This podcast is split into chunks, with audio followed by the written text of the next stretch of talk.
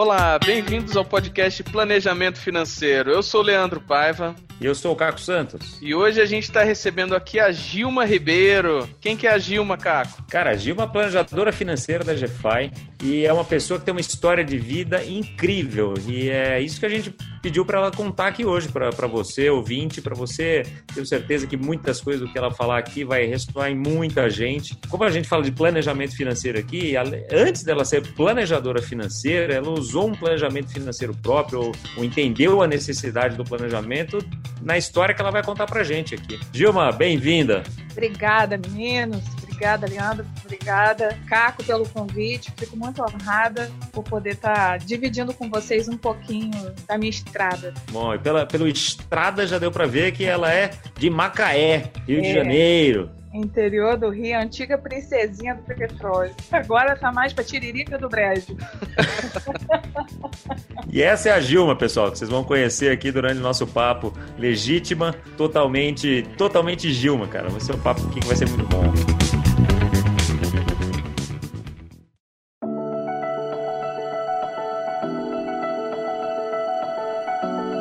Gilma, você trabalhava com petróleo, como todo mundo em Macaé?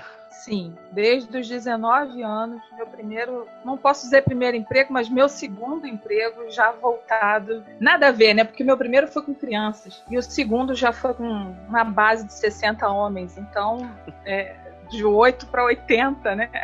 E sim, desde esse, dessa minha primeira oportunidade, eu tinha 19 anos, já no mercado de óleo e gás e sempre lidando com todos os tipos de de personalidades, perfis, sexo e de nacionalidade, principalmente. E você trabalhava numa grande empresa do ramo? Como é que era? Sim, comecei com, com empresas que faziam, é, uma né, delas que fazia é, construção em navios, e em seguida tive a oportunidade para ir por uma perfuradora, que é uma grande multinacional hoje no mundo. Fiquei lá, foi a minha primeira oportunidade específica numa multinacional e lá foi onde tudo começou, onde minha carreira começou. Eu era só uma menina que estava procurando um emprego e ponto. Mas ali a minha oportunidade de carreira surgiu exatamente nessa primeira empresa. Eu tinha um chefe que é japonês e ele me convidou para trabalhar no departamento dele com um mês dentro da base. Eu era recepcionista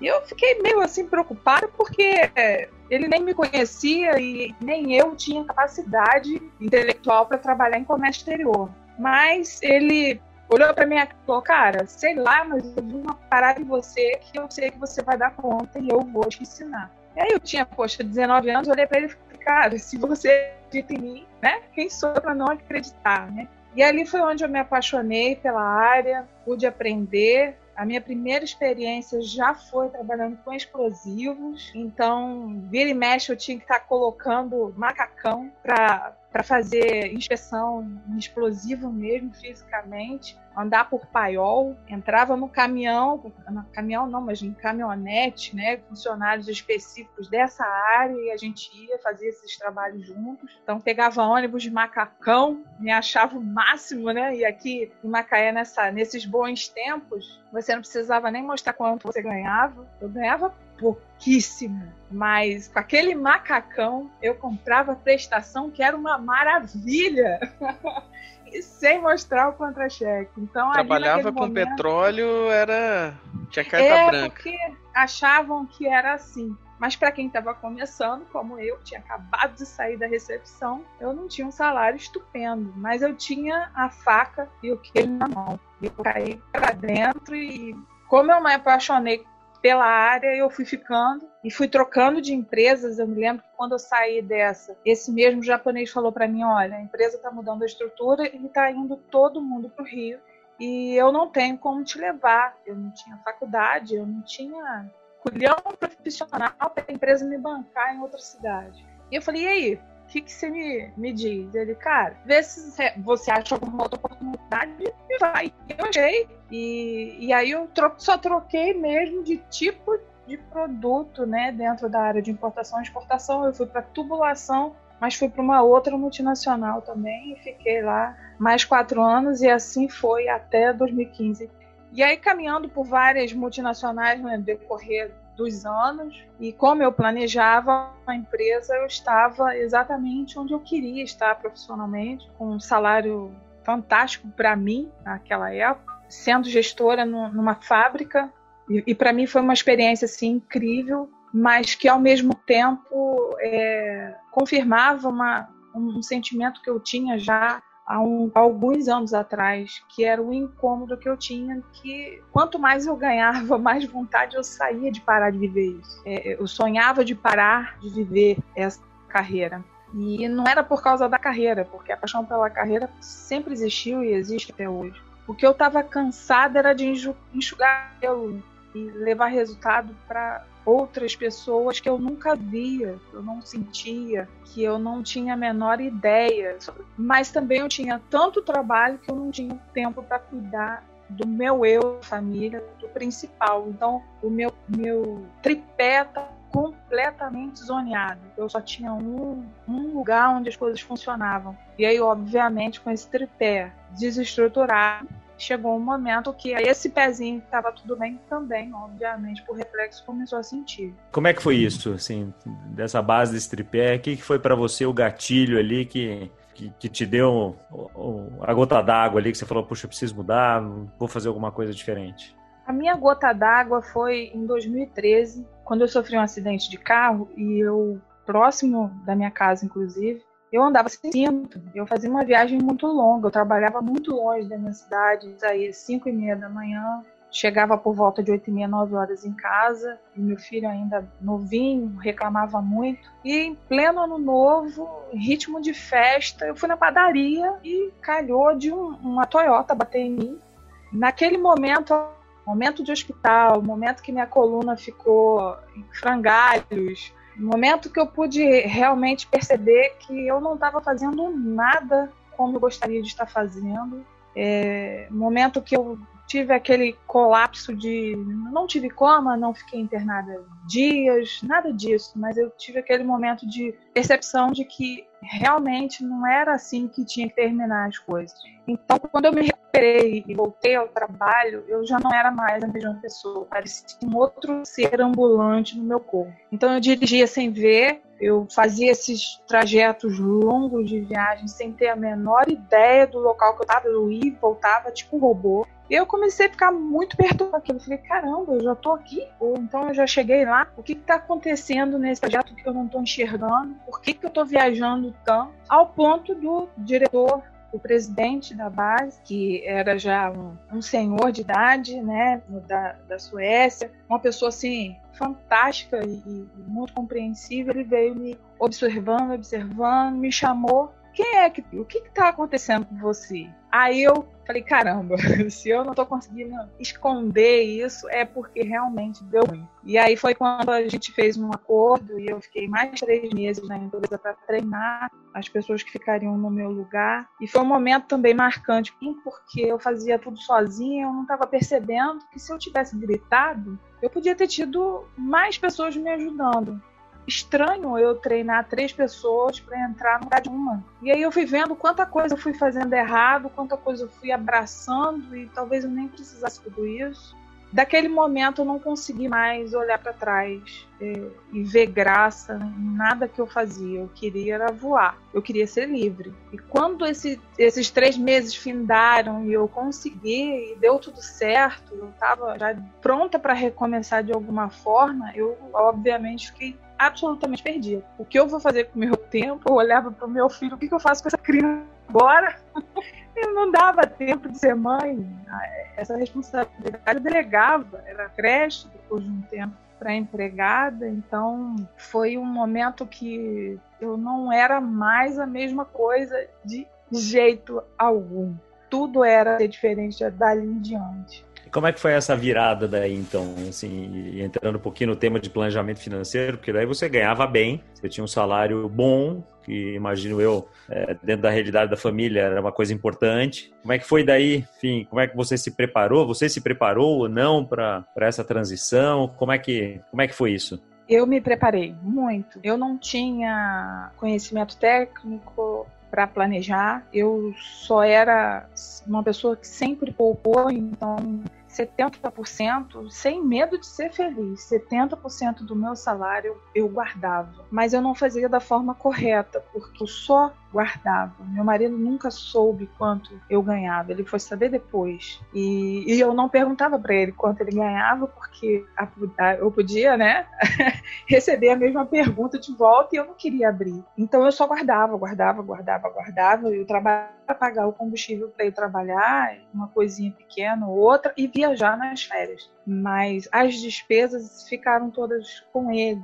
O que mudou exatamente nesse momento é que depois de uns meses eu descobri que meu marido estava endividado. E isso para mim foi a gota d'água, porque como, como assim? Eu guardo dinheiro eu entrei num emprego que eu sabia que eu ia perder meu couro, igual aquele filme Meu Couro, Meu Corinho. Eu sabia disso, eu entrei sabendo disso. Eu, é, até ouvi uma vez meu antigo chefe falando: você vai vender sua alma, porque você está saindo para um lugar longe desafio de construir e tirar um, um, uma fazer uma empresa do chão, a terra. Isso é loucura, você nunca fez isso. Eu falei, eu vou. Se eles estão de novo, se eles acreditaram porque eu não vou, eu fui, mas eu sabia que tudo aquilo ali era porque eu tinha a meta de um dia parar. Então, é, esse momento de descobrir que meu marido era um grande endividado, para mim foi uma traição muito grande. O sentimento de traição, o sentimento de ter feito tudo errado, mas ao mesmo tempo é óbvio que eu tinha pensamentos de, de homicídio, não de traição, mas de homicídio contra a vida dele. Mas eu também tinha um sentimento de culpa muito grande, porque se isso aconteceu, o erro era 50-50 ou até mais do que 50 do meu lado. Porque eu nunca sentei com ele para conversar. Eu nunca estimulei ele para fazer uma pergunta sequer sobre a vida financeira dele com minha esposa, eu falhei. E essa minha falha me fez pensar em fazer tudo diferente. Foi quando eu sentei e comecei pela primeira vez o tamanho do estrago que ele fez, e era muito grande.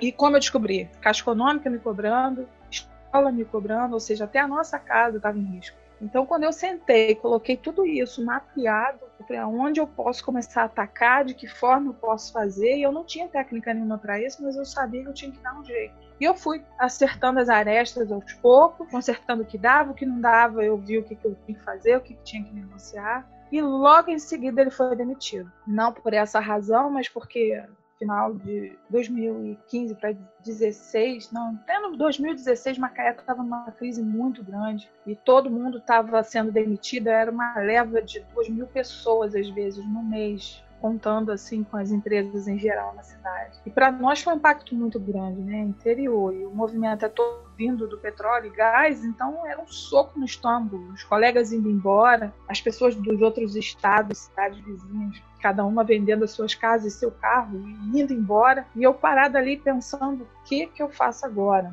E aí foi o momento onde eu construí meu plano, meu planejamento sozinho. E eu comecei a ver o que, que eu fazia, fui dividindo e eu falei para ele: olha, nós temos, com tudo aqui acontecendo de errado, nós temos entre dois a três anos de vida útil. E eu sei lá o que, que a gente vai fazer para resolver isso. E eu não vou vender um A, não vou vender carro, não vou vender casa, mas nós vamos reduzir tudo que você imaginar e vamos esticar esse dinheiro ao máximo. Eu mal sabia, eu estava na poupança ainda, gente, né? não tinha conhecimento de investimento. E eu sabia que eu tinha tempo curto, então eu tive que aprender. Comecei a ler muito, a estudar muito, a ouvir muita gente e ouvia e comecei a filtrar entre as pessoas que falavam bobagens e as que falavam coisas que faziam sentido. Meu marido tinha até um slogan: se eu passasse cinco minutos ouvindo o áudio, ela, ele parava e olhava para mim. Esse você respeita, né? Eu falei, sim, esse eu respeito porque muita gente sempre falou muita coisa, mas não é todo mundo que você pode confiar ou seguir. E aí, nesse momento, a gente foi se readaptando e a gente se transformou. Eu me transformei como ser humano, eu tenho a seríssima impressão de que, como ser humano, eu dei uns passos à frente e ele como um ser mais racional. E a gente alinhavando esses estragos. Óbvio que eu deixei ele um bom tempo pesada básica. Ele não tinha muito o que fazer ou você fica com essa mesada quietinho, ou vai dar ruim.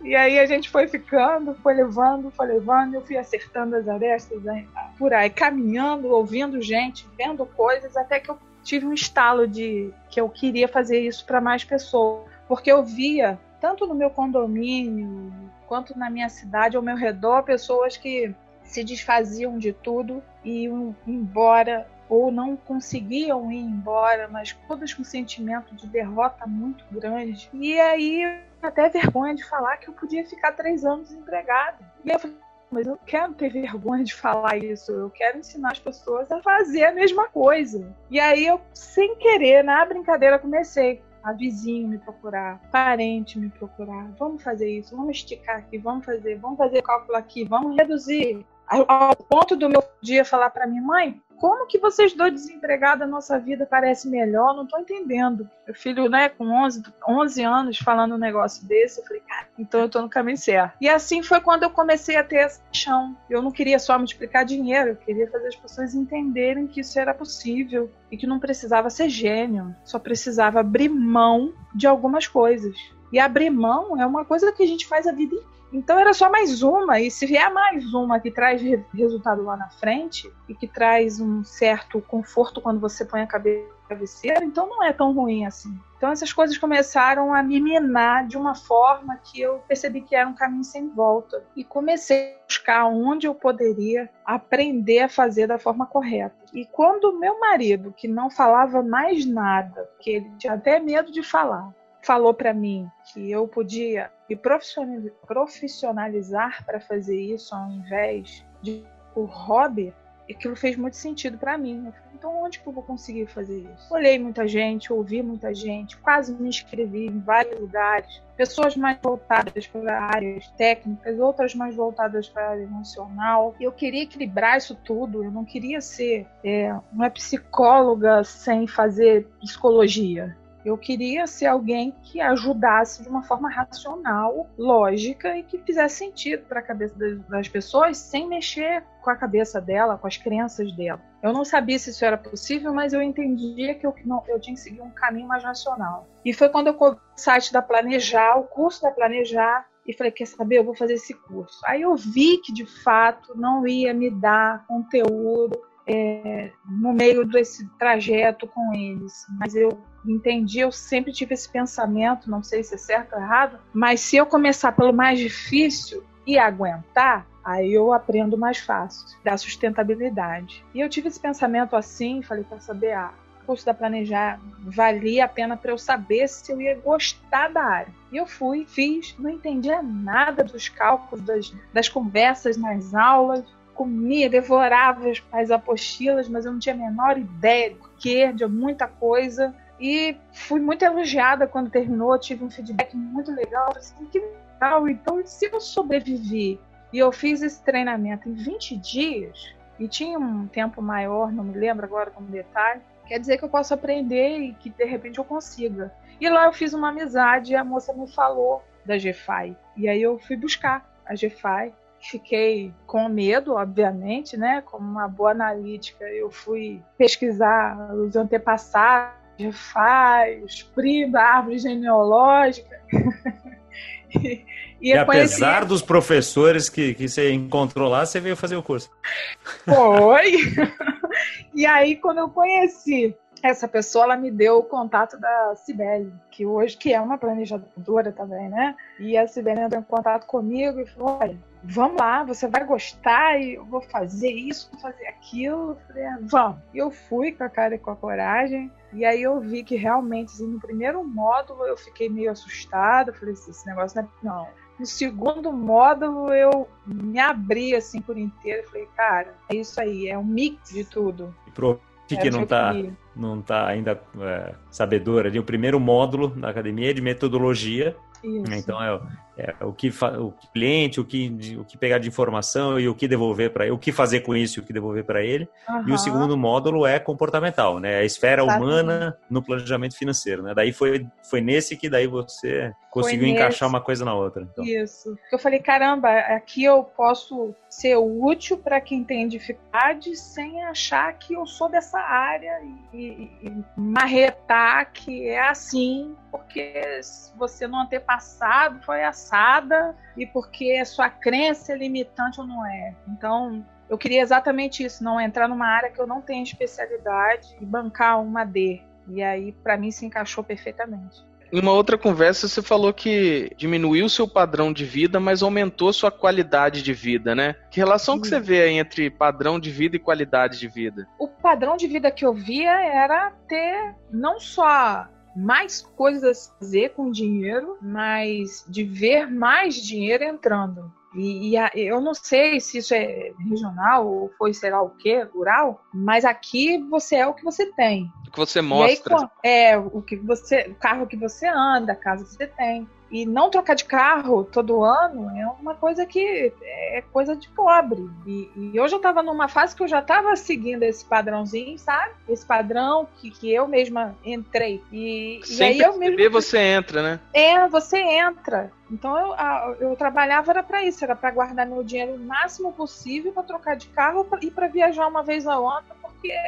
se eu mantesse isso, o resto estava bom. E aí esses pensamentos que a gente tem, é, é, isso pelo menos para mim foi muito confrontado. E, e a qualidade de vida? A qualidade de vida, eu tinha mais tempo, tinha meu filho perto, que falava que preferia mais estar comigo do que viajar. E isso para mim é ótimo, porque eu queria muito confiar isso com ele. Não tive a qualidade de vida que eu tinha planejado antes por causa das circunstâncias do acidente. Então eu não podia fazer tudo que eu pensava. Eu planejei passar o dia inteiro na academia. eu não podia mais, né? Eu planejamento, eu achava que para mim ia ser pelo menos um tempo aquela mulher que acorda, vai pra academia, malha, malha, malha, vem para casa, depois passeia com o filho na praia. Era isso que eu tava como qualidade de vida para mim. E aí eu vi que, poxa, além disso não fazer sentido para mim, era uma coisa que não era minha praia, que eu não ia aguentar fazer por muito tempo e não fiz por muito tempo. Cheguei a fazer um pouco, mas depois eu vi que não, não ia acontecer e piorou minha coluna, então eu tive que regressar e que não fazia sentido nenhum, era para continuar tentando provar para as pessoas alguma coisa que eu, que eu não precisava provar. Então, é, é, quando eu assumi que de fato isso não fazia diferença nenhuma em quem eu era, que era pegar minha família e fazer ela de novo, porque a infidelidade financeira machuca muito, né? Você não olha mais para o outro do mesmo jeito. Eu não olhava mais para o meu marido do mesmo jeito. Eu dava para ele pensando, putz, ele errou, né? Ele, ele pegou meus planos de cinco anos em casa e transformou em dois, três. Então, até isso parar, eu, eu, foi um recomeço. E o mais interessante nessa história também é que quando eu, eu de fato fiquei em casa e assumi a casa, eu descobri coisas que eu não sabia. Eu não sabia que meu filho tinha problemas com sono, disfunções urinárias. Eu não sabia de nada disso porque ele tinha um pacto com a empregada, que chegava às 5 e meia da manhã e dormia lá em casa até ele acordar e, e, e, tinha que ser desse jeito, eu tinha que tratar ela bem, né? Tava cuidando do meu filho e eu não podia reclamar de certas coisas, mas em contrapartida ele também tinha pactos com ela. não era só eu. Então eu quando eu fui vendo os defeitos todo o meu padrão, entre aspas, trazia, quando eu vi que nada fazia sentido e que o preço que eu ia pagar ia ser muito caro, muito mais caro do que eu estava recebendo. Então, quando a moeda trocou de lugar. Né? E como é que você se vê hoje com, com essa experiência, é, levando isso para as pessoas? Como é que você tem feito para passar essa mensagem, para, enfim, até essa, essa coisa da mudança de vida, de qualidade de vida e padrão de vida que o Leandro muito bem é, colocou aqui, trouxe muito de, de conversa anterior que teve aqui na GFI e tal. Como é que você leva isso para as pessoas hoje? Eu vejo que você está tá ativa em rede social e tudo mais, tem feito muita live. Como é que tem sido essa, essa comunicação e a receptividade?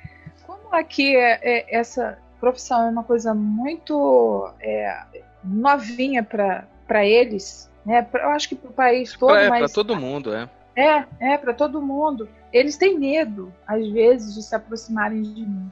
E a live tem sido um fator bem interessante porque tira aquela impressão de que eu sou a dona da razão. Eu não sou dona de razão nem dona do dinheiro, né? Ou daquele aspecto que às vezes a pessoa até tem, caramba, se ela fala de dinheiro e sabe cuidar de dinheiro, ela não mora numa casona e não tem um carrão, né? Eu acho, acredito que a, a a questão da, da credibilidade que hoje eu preciso defender é, vem exatamente disso. Já que eu não mostro nada, já que eu não tô na badalada daqui todo fim de semana sentada no barzinho divulgando, então é porque que, que, como assim que eu quero ensinar alguma coisa para alguém? Então a bandeira que eu levanto não é o agora. A bandeira que eu levanto é o que, você quer lá na frente. Né? E, e muitas vezes a gente vê é, avós, pais, mães que dependem desses filhos.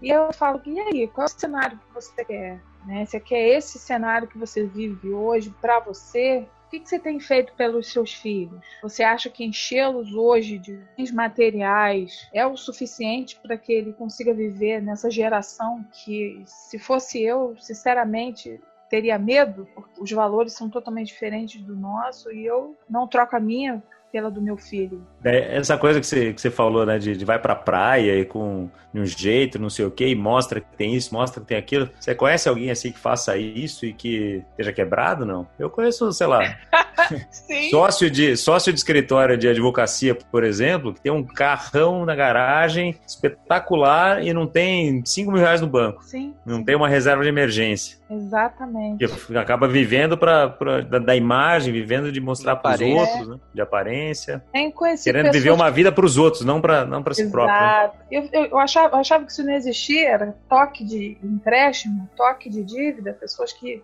têm necessidade de fazer isso, que se divertem e coisas adversas, pessoas que têm muitos bens, é, isso na, até na minha família eu vejo muito, pessoas que têm vários bens, mas que não têm nada líquido. Se acontecer algum imprevisto, então, estão presas nesses bens que na crise dificilmente vão ser vendidos, ou pelo menos pelo valor justo.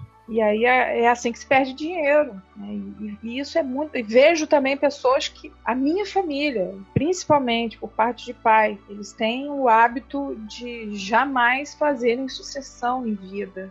É, de jamais tocarem nesse assunto. Se eu tentar falar isso com meu pai, eu estou ofendendo ele, porque o pai dele não fez isso. Mas olha o quanto mais pobre ou menos rico eles ficaram com com todo esse movimento de inventário durante anos anos, quase uma década, se liderar o inventário deles. Né? Então, isso é o que eu vejo no meu dia a dia. É, e, e, vejo a partir de casa. Eu, eu, achei muito engraçado esses dias eu tive numa fizemos um workshop para falar exatamente da questão da educação financeira e uma parente minha, uma prima minha, participou e ela exatamente falou que não ia fazer nada porque o pai dela também não vai fazer. Eu falei assim, mas aí é que tá. Quanto você ama a sua filha para achar que ela merece a mesma coisa que ele vai fazer com você? Então é, é sobre sentimento, decisões que impactam diretamente no, no, no quanto você se importa com alguém. Então eu hoje ter um padrão entre aspas de vida diferente do que eu tinha antes prova que eu me importo com o amanhã do meu filho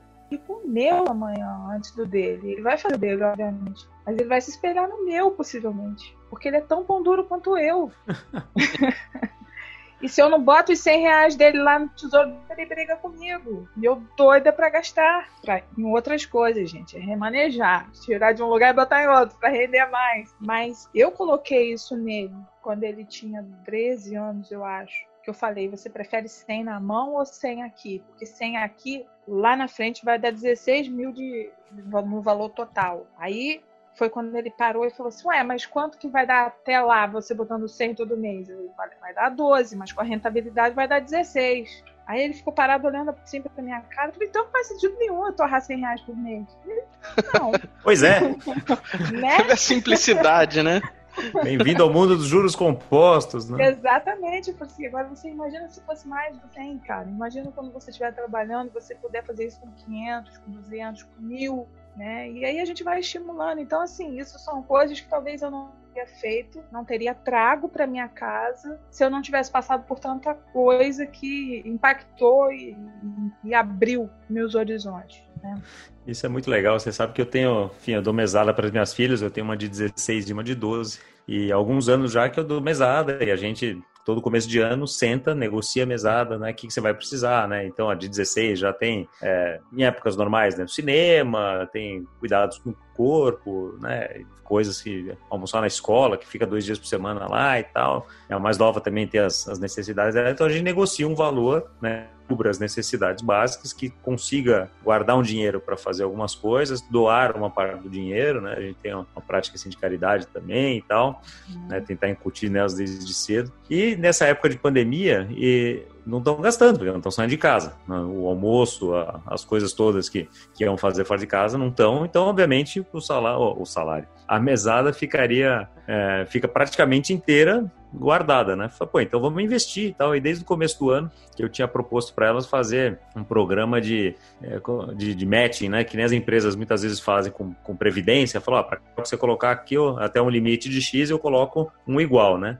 E eu uhum. fiz um programa desse com elas e é engraçado, falou, ah, só que assim, o seu dinheiro tem que ficar parado um ano no investimento e daí você, para você ter o dinheiro, o direito a esse outro dinheiro que eu vou colocar a mais, né, que vai ficar preso por pelo menos três anos, né? Ah, mas pô, mas o dinheiro não é meu? Eu falei, é, é, se você não quiser, não, não tem problema, né? Se você tirar o dinheiro dali a dois meses, usar o dinheiro, não tem problema, é, você não perdeu nada, né? Você só deixou de acumular um pouquinho mais. E daí no primeiro mês, segundo mês, não fez muito sentido e tal. E eu abri a conta para elas na Warren, né? Que é até parceira nossa. E daí eu conta separada. Eu fiz dois projetos separados: o projeto do dinheiro delas e o projeto do matching do papai, né?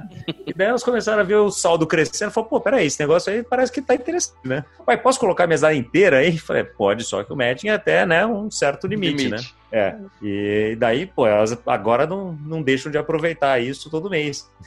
Olha que interessante, né? Como a gente vai é? daí incutindo essas coisas. E, cara, eu tenho certeza que eu tô fazendo um bem para a vida inteira delas, isso aqui, Com né? Certeza. Parte da educação financeira, que é o que você tá é. falando aí, que, que é o que a gente tem que trazer para os nossos clientes, né? E dar o exemplo dentro de casa. Certamente eu. É... Um, remédio, eu gosto... um remédio você já tá dando, que é o, o anti-imediatismo. Sim né? Que é o que faz as pessoas curtirem as dívidas, né? Uhum. Eu quero a casa, mas não quero esperar e nem quero juntar, então eu vou financiar. Eu Exato. quero o carro, então também não vou esperar.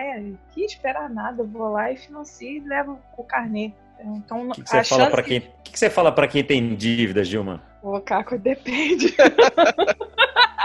eu sei o que você fala. Você já falou ah, aqui em reunião nossa. Pô, é ficar endividado? Fica, cara. Mas é isso, isso, isso, isso. Você sabe é. pra onde você quer ir? É a historinha lá da, do coelho e da Alice. Você perguntou pro coelho, pra onde eu vou? Ela tava perdida, perguntou, pra onde eu vou? Aí o coelho falou pra ela, cara, se você não sabe pra onde ir, qualquer caminho serve. O endividado é a mesma coisa, ele não sabe para onde ele quer ir, ele não tem metas e não tem condições de criar novas, mesmo que mude um pouco os hábitos dele, ele vai para qualquer lugar, indo para qualquer lugar, né? Não adianta a gente enxugar uma dívida aqui, ajudar e recuperar, para daqui a pouco ele se encantar por uma outra e se ele não tem meta nenhuma. Então, às vezes, é, as pessoas esperam muito que a gente fale isso, né? Não, não vai não, não faz não. Isso eu aprendi muito com meu marido. Ele fala que ele, ele, ele faz psicologia. Ele um nome técnico para isso, mas ele não é psicólogo. Ele sempre fala: olha, que não apareça ninguém querendo se suicidar na minha frente. Porque se tiver, eu vou mandar aí. Então, não acaba logo com isso. Tá ruim para você? Não, não, tem condição de você melhorar nada, não? Vai logo, rapaz. Fazer o que aqui? É, então, às vezes, o cliente precisa ouvir isso. Tá ruim. É. Veio pedir ajuda? Quer quanto? de ajuda. Tá precisando de mamãe, tá precisando de um afago de amigo, isso eu não vou conseguir te dar com um nome de planejadora. Isso eu não posso fazer. Uma vez eu perguntei isso para uma pessoa me contratou. É, foi até bem interessante, porque ele não ficou feliz com a minha pergunta. Eu perguntei para ele: como é que é a sua relação com a sua mãe? Sua mãe faz seus controles, seu extrato bancário? Ele não, eu achei que não. É, tudo isso porque ele perguntou se eu ia fazer isso, tomar conta da conta corrente dele. Aí eu perguntei: a sua mãe faz isso? Ele: não, não faz. Pois é, se ela que te ama não faz isso, imagine eu. vocês podem Ouvintes, contar. essa é a Gilma. Essa é a Gilma. Real. É, mas tem gente que, que funciona na porrada, né? Pois é. é, e depois dessa, acabou a bobeira e viu que ele tinha que, que olhar. Você imagina isso, planejador abrindo conta de cliente para olhar quanto o cliente gosta, gasta. Existe é comum, né? O Leandro deve ter essas histórias também, mas falar, é, Caco, no meu lugar, o que você faria, né? Querendo que a gente dê a solução. E a solução uhum está dentro da gente. A solução está dentro do cliente. Né? Eu, normalmente, a minha resposta é falar: olha, eu não tenho o seu dinheiro, não tenho os seus filhos, eu não tenho a sua experiência, não tenho os seus sonhos. Seria absolutamente irresponsável te falar o que eu faria, porque minha vida é completamente diferente da sua. Então, meu amigo, sinto muito, essa resposta está dentro de você. Você tem que saber o que você vai fazer. Né? A, é e, tem que, e a gente tem que empoderar o cliente mesmo, porque o dinheiro é dele e a consequência da decisão é dele. Né? E ouvinte, saiba a mesma coisa. Né? Você tomar as suas decisões, as consequências são suas. Então, pensa bem. Né? Se você quer contratar um planejador financeiro, se você quer fazer sozinho, se você guardar dinheiro ou não, é, a consequência é sempre sua. E das pessoas que estão ao seu lado e dependem de você, né? Que muitas vezes daí tem filhos, tem pais, tem né, cônjuge, então é sempre muito importante. E eu pude aprender na pele que se a família não estiver envolvida, dá muito mais trabalho.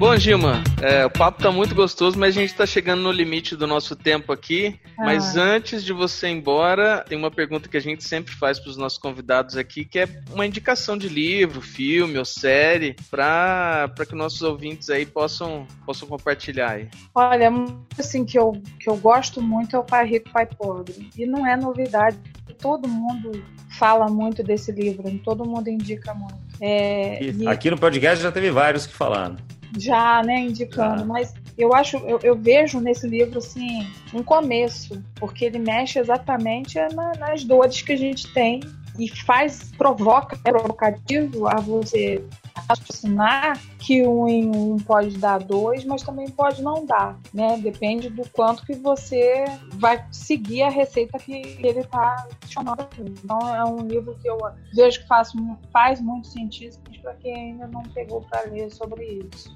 Muito bom. Hoje tivemos aí o papo da Gilma, então. Obrigado, Gilma, por nos dar essa história fantástica aí, dividir com a gente essa história fantástica. E espero que, que você consiga impactar muita gente aí no, no litoral carioca. Poxa, eu Carioca que agradeço. em todo o Brasil. Sim. Oh. Eu sei que você tem clientes na Bahia também, tem outros lugares e cada vez mais o mundo digital proporciona isso, né? Então, clientes, oh, ouvinte, você se, se, gostou do jeitão da Gilma, acho que se, se identificou com ela aqui, a gente vai deixar nos, no, na descrição do episódio aqui todos os contatos dela também, o Instagram, para você ver as lives e, e vale a pena conhecer mais profundamente Gilma, porque é uma pessoa sensacional. Gilma, super obrigado. Ouvinte, se você gostou, dá o like, conta para os amigos, é, inscreva-se no, no canal aqui, que isso é muito importante para gente. Um grande abraço e até semana que vem.